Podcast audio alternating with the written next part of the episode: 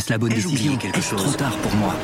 Prenez vos décisions d'investissement avec le soutien de Clarity AI. Gérez votre portefeuille tout en lui assurant une croissance durable grâce à l'association d'une IA puissante et d'une grande expérience de l'industrie. Notre technologie augmente l'efficacité des processus réglementaires, y compris ceux liés à l'article 29 de la loi énergie-climat. Réduisez les risques et atteignez vos objectifs de durabilité en vous basant sur des faits vérifiés et des méthodologies transparentes. Clarity AI, la technologie au service des décisions humaines. Rendez-vous sur clarity.ai et passez à l'action dès aujourd'hui.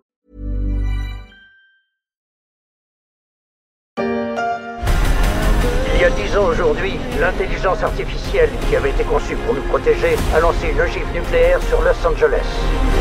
Tant que l'IA représentera une menace, nous ne cesserons de la traquer. C'est notre existence même qui est en jeu.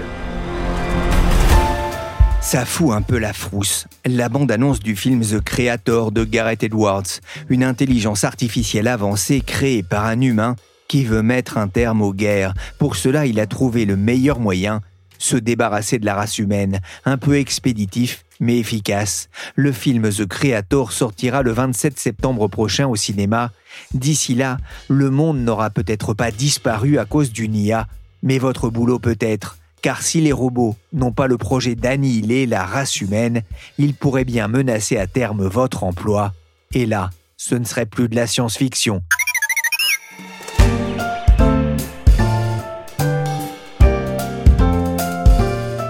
Je suis Pierrick Fay, vous écoutez La Story, le podcast d'actualité de la rédaction des Échos, un programme à retrouver sur toutes les applications de téléchargement et de streaming. Abonnez-vous pour ne manquer aucun épisode. Allô? Non, je viens pas bosser. J'ai la varicelle. Je sais que j'ai dit ça il y a trois semaines, mais je mentais. C'est le... Ouais Ouais Ouais Ouais, d'accord, ouais. Salut, bisous. Je viens d'être viré. Faut que je cherche un job. Ouh, chauffeur de camion en Irak. Pauvre Homer qui a perdu son job à la centrale nucléaire. On ne pourra pas accuser les robots dans ce cas pour une fois, car l'émergence accélérée de l'intelligence artificielle ravive les inquiétudes d'un certain nombre de salariés face à un risque d'obsolescence programmée de leur métier. L'IA serait même meilleure que les médecins pour identifier les complications médicales, c'est dire si peu de métiers dits intellectuels pourront échapper à la vague représentée notamment par ChatGPT. L'IA fascine, on sent bien qu'elle peut nous faciliter la vie et favoriser le progrès notamment en matière de médecine, mais l'IA inquiète aussi par sa capacité à favoriser la désinformation et à nous piquer notre emploi. L'IA suscite de l'espoir et de la méfiance. L'IA au centre du salon Vivatech du 14 au 17 juin à Paris. Fin mai, Sam Altman, le patron d'OpenAI, connu dans le monde entier pour son robot conversationnel ChatGPT, a fait le tour des popotes, inquiet notamment des menaces de régulation, voire d'interdiction des IA. Il est passé par Paris. Florian Deb y était pour les échos. Bonjour Florian. Bonjour. Vous êtes journaliste au service high-tech média des échos. La visite de Sam Altman à Paris et plus largement en Europe, ça a créé l'événement dans le monde de la tech, un peu comme lorsque Zuckerberg ou Steve Jobs franchissaient l'océan Atlantique. Effectivement, Pierrick. Sam Altman était la personne à voir quand il est venu fin mai à Paris. Il a donné une conférence, l'amphithéâtre était débordé de start curieux. Un peu avant ça, il avait déjeuné avec quelques patrons de trier sur le volet tous étaient curieux de voir la nouvelle star de la tech. Vous allez me demander pourquoi un tel enthousiasme pour un patron de 38 ans? Je vous dirais qu'à la tête d'OpenAI, la startup à l'origine de ChatGPT, il va peut-être changer le monde. Le peut-être est très important, grâce à l'intelligence artificielle. Depuis ChatGPT, le grand public sait que l'IA peut répondre à une question en générant un texte ou une image originale, et ça, ça vaut bien une tournée mondiale façon rockstar.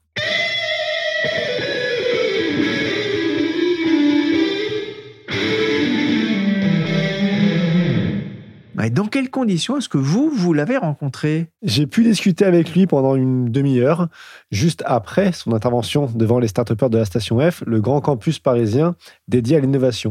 J'y étais avec trois autres confrères journalistes et son équipe de communication.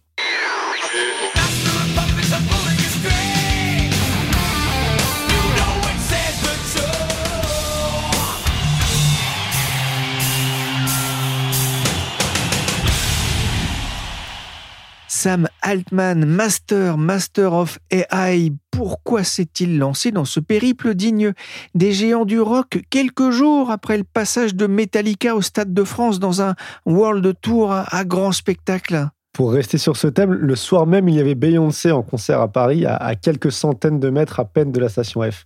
Une start-upeuse en a même plaisanté en posant sa question au nouveau gourou de la tech. Elle ne savait plus qui de Sam Altman ou de la pop star était la personne la plus incroyable qu'elle verrait ce jour-là. Plus sérieusement, Sam Altman n'était pas venu faire du tourisme, tout comme il n'en a pas fait à Londres, à Séoul, en Israël et partout ailleurs où il s'est rendu ces dernières semaines. Cette tournée mondiale, c'est une campagne de lobbying, alors que les législateurs dans le monde entier s'interrogent sur les conséquences sociétales des technologies d'IA et sur la manière d'encadrer ces outils gourmands en données personnelles, parfois discriminants, et capables d'amplifier les pires mots d'Internet, de la désinformation au spamming. Ça signifie qu'il y a une volonté du législateur en particulier en Europe de réguler l'intelligence artificielle? On dit souvent qu'en matière d'innovation, les Américains créent, les Chinois copient et les Européens régulent. Sur ce sujet comme sur d'autres, l'Europe ne fera pas mentir sa réputation. Le premier texte législatif visant à réguler l'IA était déjà en discussion à Bruxelles avant l'émergence de ChatGPT. À tort ou à raison, le phénomène n'a évidemment pas ralenti les travaux de Bruxelles sur la question. Que répond Sam Altman à cette envie de, régulation? Il souffle le chaud et le froid. Ou peut-être aussi qu'il essaye de trouver la bonne stratégie de négociation sur un texte qui en Europe n'est pas encore gravé dans le marbre. Quelques jours avant son passage à Paris, il était à Londres où il a pesté contre le projet de régulation européenne en menaçant, d'après le Financial Times, de cesser d'opérer en Europe. Mais à Paris, c'était un Sam Altman sur un tout autre ton. Il affirmait que les gros titres britanniques trahissaient ses propos et qu'OpenAI prévoyait de se conformer au droit européen. Pour certains, l'entrepreneur aurait changé son fusil d'épaule en constatant la colère de Bruxelles après sa sortie à Londres. Notamment la colère du commissaire européen Thierry Breton qui a évoqué une tentative de chantage, Sam Altman a pointé du doigt notamment la difficulté à surveiller techniquement le travail de l'IA et son utilisation des données traitées. Bonjour, monsieur. Je suis venu exterminer la race humaine. Ils vont tous nous tuer. Vidéo de Cyril MP4 qui a trop regardé les vidéos de Boston Dynamics et de ses incroyables robots. Bon, ils ont encore du chemin avant de remplacer Robocop. Your move, creep. Robocop. Thank you for your cooperation. Good night. Florian, au-delà du mythe de l'IA tueuse de l'humanité, les craintes liées à, cette IA concernent surtout l'emploi. Quelle est l'analyse de Sam Altman sur ce sujet? Évidemment, on ressort plutôt rassuré d'une conversation sur le sujet avec Sam Altman. C'est son intérêt. Qui irait vendre un logiciel en le présentant comme créateur d'un chômage massif? Mais pour lui, les craintes sont exagérées au vu des précédents historiques. L'humanité n'aura besoin que de deux générations pour s'adapter sans grand fracas, comme ce fut le cas pour le passage de la machine à vapeur à l'électricité ou du cheval à la voiture. Alors, sans exclure totalement le scénario du pire, il estime que l'IA mettra du temps avant de s'immiscer dans chaque pan de l'activité économique. Et puisque le changement sera certes profond mais lent, la société aura donc le temps de s'adapter en formant les actifs aux nouveaux métiers, aux nouvelles façons d'exercer leur métier. Avec un sourire, il termine son argumentaire en imaginant les générations futures qui observeraient notre quotidien avec le même étonnement que lorsque nous pensons que nos lointains ancêtres passaient l'essentiel de leur temps à cueillir, à chasser. En fait, c'est la définition du travail qui changera. Ah, selon lui, le changement sera profond et lent car il y a encore des limites en termes de fiabilité, mais aussi de coûts et de formation deux générations, on parle ici de 40 à 50 ans, Sam Altman défend aussi les vertus d'une informatique d'un nouveau genre davantage au service du bien de l'humanité que de son extinction, ça nous laissera aussi peut-être plus de temps pour la chasse et pour la cueillette. Ça va être tout noir! Ça va être tout noir! La banque Goldman Sachs a publié une étude il y a quelques semaines qui a provoqué un choc. L'IA générative permettra un bond de 7% du PIB mondial dix ans après son adoption massive, mais elle automatisera très nettement 300 millions d'emplois destinés à disparaître. Quels seront les, secteurs et les fonctions les plus à risque? C'est difficile à dire très précisément à ce stade parce que la technologie peut encore évoluer et que les entreprises sont en train de mettre à l'épreuve les cas d'usage qui sont vantés par les sociétés de logiciels mais certains métiers sont clairement exposés. On parle notamment beaucoup des professionnels dans les centres d'appel de relations clients et des métiers de rédaction à faible valeur ajoutée, par exemple dans le marketing. Un autre métier sera très impacté, c'est celui de développeur informatique, mais la pénurie de personnel formé est telle qu'il est très tôt pour parler de disparition d'emplois. Pour la Banque américaine, les secteurs des forces armées, de l'agriculture et des services sont les plus en danger dans la zone euro. 300 millions, c'est presque la population justement de la zone euro. À l'échelle de deux générations, c'est compliqué de donner des chiffres, mais c'est aussi de nature à interpeller les pouvoirs publics. Sam Altman a d'ailleurs rencontré Emmanuel Macron et le ministre de l'économie Bruno Le Maire. De quoi ont-ils parlé? Ils ont beaucoup parlé de régulation, évidemment. Euh, on ne sait pas ce qui a pu se dire euh, entre eux. Sam Altman a juste précisé que les conversations avaient bien avancé au niveau européen et particulièrement en France. Alors Sam Altman, c'est pas un, robot, hein. vous avez pu euh, l'approcher de près, c'est un, être de chair et de sang. Comment est-il dans, la vraie vie? Ce qui m'a frappé, c'est le contraste entre son look, celui de, presque d'un étudiant à la limite de la nonchalance, et l'importance des enjeux autour de l'IA. Ceci dit, sur l'impact sociétal de l'IA, il maîtrise le sujet sur le bout des doigts, bien mieux par exemple que les affaires quotidiennes de son entreprise. On le sent d'ailleurs parce que détaché de l'opérationnel, moins de six mois seulement après le succès d'OpenAI. Mais c'est peut-être aussi le propre des touches à tout. Sam Altman, c'est quelqu'un qui dit avoir investi dans plus de 1000 sociétés.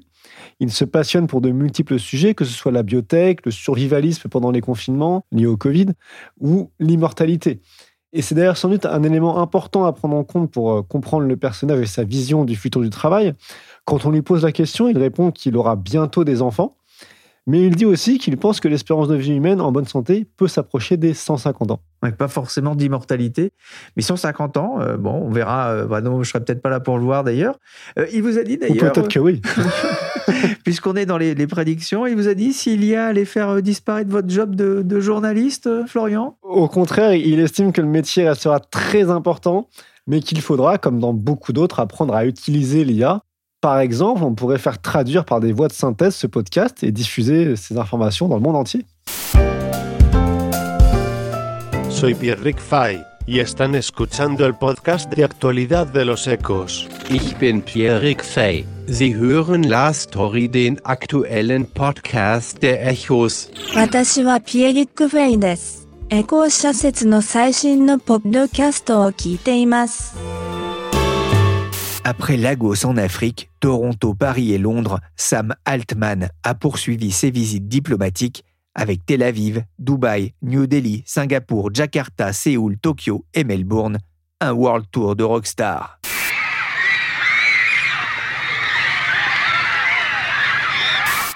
Autre star de l'IA, Elon Musk et Yann LeCun, prix Turing 2018, étaient présents au Salon Vivatech 2023 à Paris. Ils sont venus donner leur vision sur le futur de l'IA, mais aussi sur l'homme augmenté. Il n'est plus temps de dire oui ou non à l'IA, mais plutôt de réfléchir à la façon dont l'humanité va utiliser et s'adapter à cette technologie révolutionnaire. Le BCGX, branche tech du Boston Consulting Group, a sondé récemment près de 13 000 personnes dans 18 pays, dont la France, pour mesurer l'impact sur les salariés de l'IA et notamment des IA génératives telles ChatGPT, un baromètre très instructif et même un peu contre-intuitif. Bonjour Vinciane Beauchesne. Bonjour. Vous êtes directrice associée de BCG en France. Que dit votre baromètre? Les salariés sont-ils inquiets? De façon assez surprenante, les salariés sont surtout optimistes. 52% des répondants nous disent aujourd'hui que parmi les deux sentiments qu'ils ressentent quand on leur parle d'IA, l'optimisme fait partie de ces sentiments. Alors évidemment, il y a des variations par pays, par seniorité. Typiquement, les leaders sont beaucoup plus optimistes que les salariés. Les leaders sont optimistes à 62%, là où les salariés le sont à 42%. On voit aussi des différences selon l'exposition qu'on a à l'IA. Typiquement, les gens qui utilisent déjà l'IA sont beaucoup plus optimistes que ceux qui y sont euh, peu exposés. Donc on voit des variations, mais de façon un peu surprenante pour nous, j'avoue. Quand on a euh, reçu les résultats, on a vu que l'optimisme était euh, en fait vraiment une dimension assez forte et un sentiment ressenti par les gens. Et ça, en net progrès par rapport au passé. En effet, c'était la deuxième fois qu'on faisait cette enquête. On avait fait une précédente version il y a cinq ans. Et il y a cinq ans, en effet, l'inquiétude était prégnante. Et en fait, en cinq ans, on a eu 17 points d'amélioration dans les répondants. Donc maintenant, ils sont à 52. Et du coup, en effet miroir, l'inquiétude a plutôt baissé. 40% des gens, il y a 5 ans, disaient qu'ils étaient inquiets face à l'IA. Aujourd'hui, on n'est plus que, entre guillemets, qu'à 30%. Comment est-ce que vous expliquez que les salariés que vous avez interrogés soient justement moins inquiets aujourd'hui qu'il y a 5 ans? Alors, on peut spéculer, on ne leur a pas posé spécifiquement la question, mais moi je vois trois raisons potentielles. La première, c'est que l'IA est beaucoup plus euh, prévalent, beaucoup plus dans l'air du temps, ils en ont plus entendu parler. Euh, notamment avec tout ce qui a pu se dire sur Generative AI. Donc ça fait plus partie du paysage entre guillemets et, déjà euh, l'inconnu fait toujours plus peur. Là les gens ont plus le temps d'être familiarisés, exposés. Ceci dit, vu tout ce qu'on a raconté autour de Generative AI et de l'impact potentiel sur l'emploi, on peut pas dire que ça aurait été forcément optimiste. Donc moi je vois deux autres raisons potentielles. Une première qui est que cette enquête arrive après la vague Covid et je pense que le Covid nous a appris à tous qu'on avait des capacités d'adaptation assez phénoménales et que du coup, face à euh, des vagues diverses, qu'elles soient technologiques ou autres, l'humain était capable de s'adapter et de s'en sortir, entre guillemets. Donc ça, je pense que ça joue quand même sur la confiance des gens dans leur capacité à se transformer, à s'adapter dans leur façon de travailler. Et je pense qu'il y a quand même un dernier point qu'il ne faut pas euh, sous-estimer, qui est que le marché du travail, ces derniers temps, a été extrêmement porteur. Et donc les salariés sont en ce moment et l'été il y a quelques mois encore, en vraie position de force sur le marché du travail. je pense que ça, c'est de nature à leur donner plus d'optimisme sur leur capacité à euh, faire valoir leurs cartes, à se replacer éventuellement. Ouais, c'est vrai que c'est un, phénomène dont on a déjà parlé récemment euh, dans la story, avec un, taux de chômage hein, pour la France qui reste relativement élevé, mais qui est tout de même au plus bas depuis euh, les années 80. Euh, justement, comment est-ce que la France se positionne dans votre baromètre? Comment les Français sont-ils des optimistes ou des pessimistes impénitents Il y a un petit peu des deux, on va dire, et c'est peut-être là qu'on voit aussi une forme de clivage dans la population française, parce que les Français sur le niveau d'optimisme sont assez similaires au monde, hein, sont eux aussi autour de 50%. Par contre, on a beaucoup plus d'inquiets que dans les autres pays. Ils font d'ailleurs partie, sur les 18 pays qu'on a interrogés, ils sont dans le top 3 des pays les plus inquiets, en étant, en se disant inquiets à 41%. Là où, comme je le disais tout à l'heure, on est plutôt à 30% au niveau global. Donc c'est quand même bien plus important en France. Et cette inquiétude, elle se reflète aussi par d'autres variations. Par exemple, on a 42% des Français qui pensent que leur métier va cesser d'exister à cause de l'IA. Ce chiffre, il est de 36% euh, mondialement. Donc de toute façon, ce sont des chiffres importants, mais 42% quand même en France. Ça interroge même du coup sur euh, la possibilité d'avoir 50% des gens qui restent optimistes. Je pense que c'est parce que les gens se disent qu'ils ne vont pas forcément garder le même métier, mais qu'ils vont être capables de s'adapter. Et d'ailleurs, on a 93% des Français, et ça c'est un chiffre qui est bien supérieur à la moyenne mondiale. Au niveau mondial, on était plutôt à 82%, mais donc 93% des Français qui demandent de la formation, des solutions de développement pour pouvoir prendre le tournant et s'adapter aux impacts de l'IA sur leur métier. Et ça, moi, je vois ça comme un signe très très positif de la volonté des Français d'être acteurs face à cette révolution et de vraiment prendre le pli. Accélération du rythme cardiaque détecté. Souhaitez-vous un cachet? Non. Merci beaucoup. Par contre, j'aimerais bien expliquer ce La matrice de personnalité indique un risque de 78,3% de régression vers d'anciens schémas comportementaux, vol de véhicules, agression à main armée, rébellion lors de l'interpellation. Souhaitez-vous parler avec un humain Non, ça ira. Merci beaucoup. Êtes-vous sarcastique et ou injurieux? Négatif. Ah, je voudrais qu'on revienne quand même sur ce chiffre. Un tiers des répondants euh, euh, dans l'étude globale qui pensent que leur emploi est susceptible de disparaître à cause de, de l'IA, 36%, c'est tout de même énorme, 42% hein, en France. Les économistes de Goldman Sachs estiment, eux, à 300 millions le nombre d'emplois potentiellement menacés dans le monde. Quel est le regard de BCGX sur cette menace? Je pense que nous, on, ne prend pas position sur les chiffres parce que historiquement, chaque fois que les gens ont essayé de poser des chiffres, euh, ils se sont généralement révélés assez faux. On n'a pas de boule de cristal et donc on ne prend pas de position sur le chiffre. On trouve en tout cas que le débat, il doit porter vraiment sur le qualitatif. Je pense que la révolution, elle va être en effet, on peut espérer de l'IA générative, des effets de productivité. Est-ce qu'ils vont se refléter par plus de croissance ou par des pertes d'emploi? C'est difficile de le dire. Par contre, ce qui est certain, c'est qu'on n'échappera pas à une révolution fondamentale du contenu des métiers et donc des compétences nécessaires pour réussir dans ces métiers. Et d'où la nécessité d'avoir de la formation, de savoir s'adapter. Mais de savoir s'adapter beaucoup plus vite. Je vous citais 93% de gens qui attendent de la formation.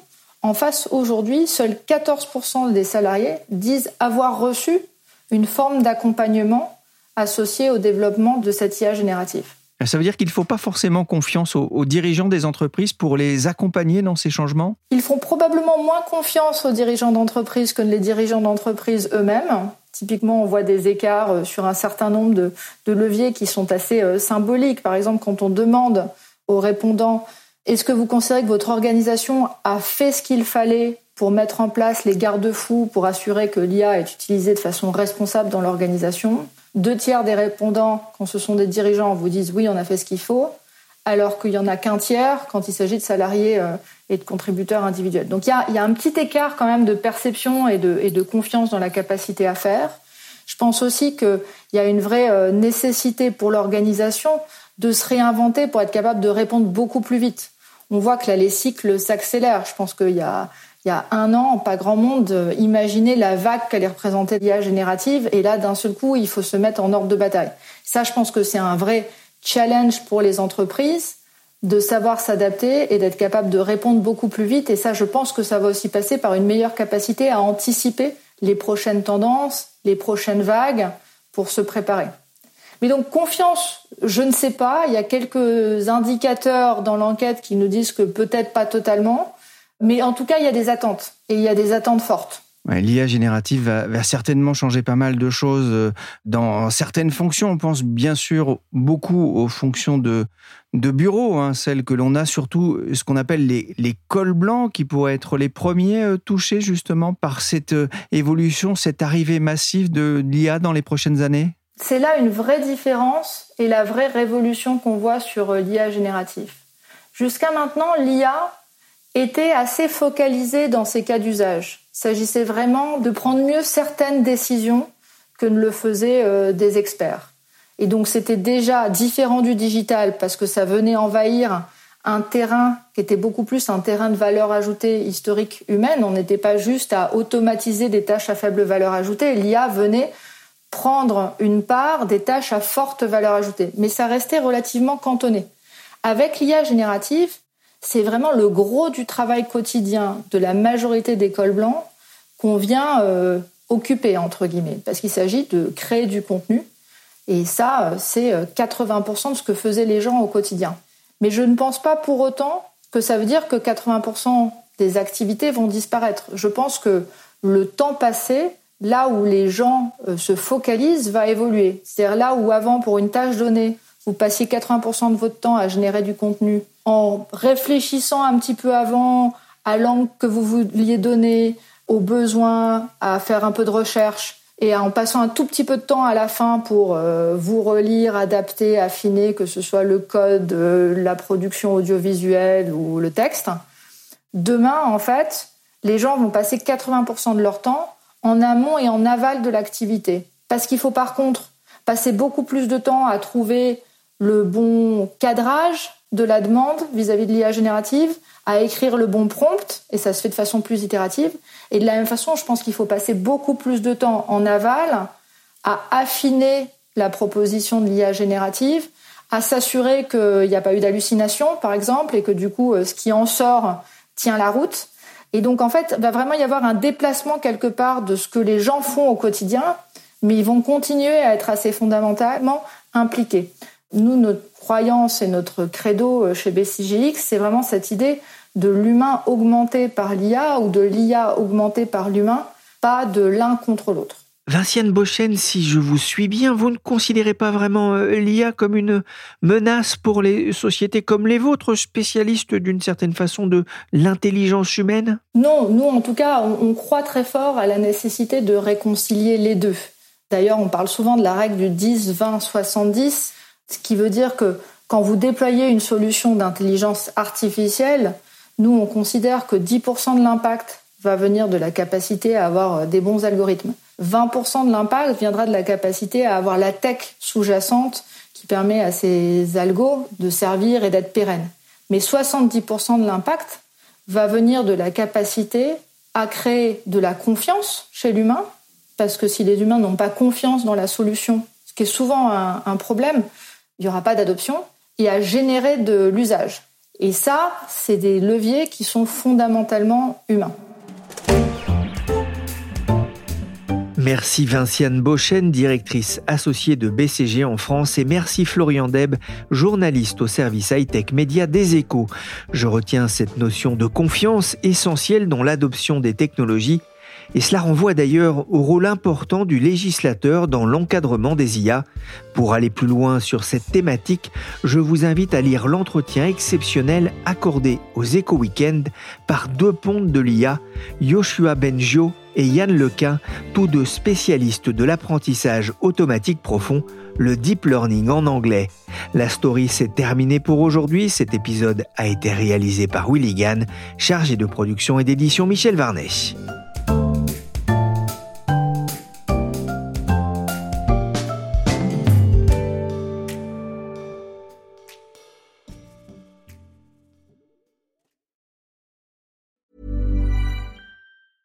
Hey, folks, I'm Mark Marin from the WTF Podcast, and this episode is brought to you by Kleenex Ultra Soft Tissues your ally to help tackle your allergy symptoms this season. I love the change of seasons, but nobody loves pollen and all those other things floating in the air that make you sneeze during this nice weather. Kleenex Ultra Soft tissues are hypoallergenic and allergist approved. So fight back against watery eyes and runny noses without worrying about irritating your skin. For this allergy season, grab Kleenex and face allergies head on.